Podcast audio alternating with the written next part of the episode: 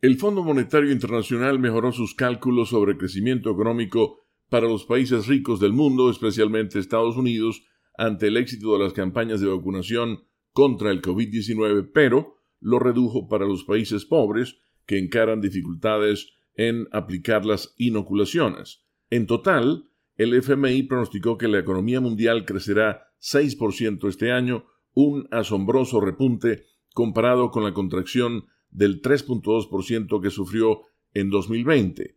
La cifra, igual al cálculo de abril, es la más alta desde 1980. Sin embargo, hay una enorme brecha entre los países acaudalados y los que están en vías de desarrollo.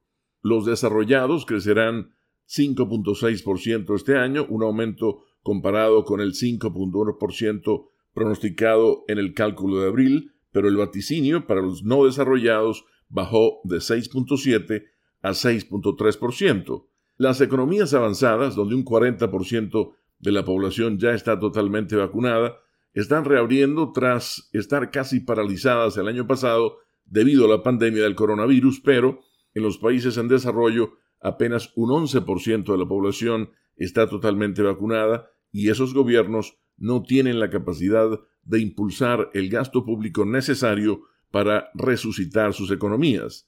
Estados Unidos crecerá 7% este año comparado con la contracción del 3,5% del año pasado y un aumento comparado con el 6.4% vaticinado en abril según los cálculos de la organización crediticia. Los 19 países de la eurozona crecerán en total en un 4.6% este año comparado con la contracción de 6,5% del año pasado calcula el FMI. Japón, por otro lado, que sufrió una contracción de 4.7% en 2020, crecerá 2.8% según la organización, aunque eso es menos de lo estimado en abril y se debe al resurgimiento de los casos de COVID-19. Con la nota económica desde Washington, Leonardo Bonet, Voz de América.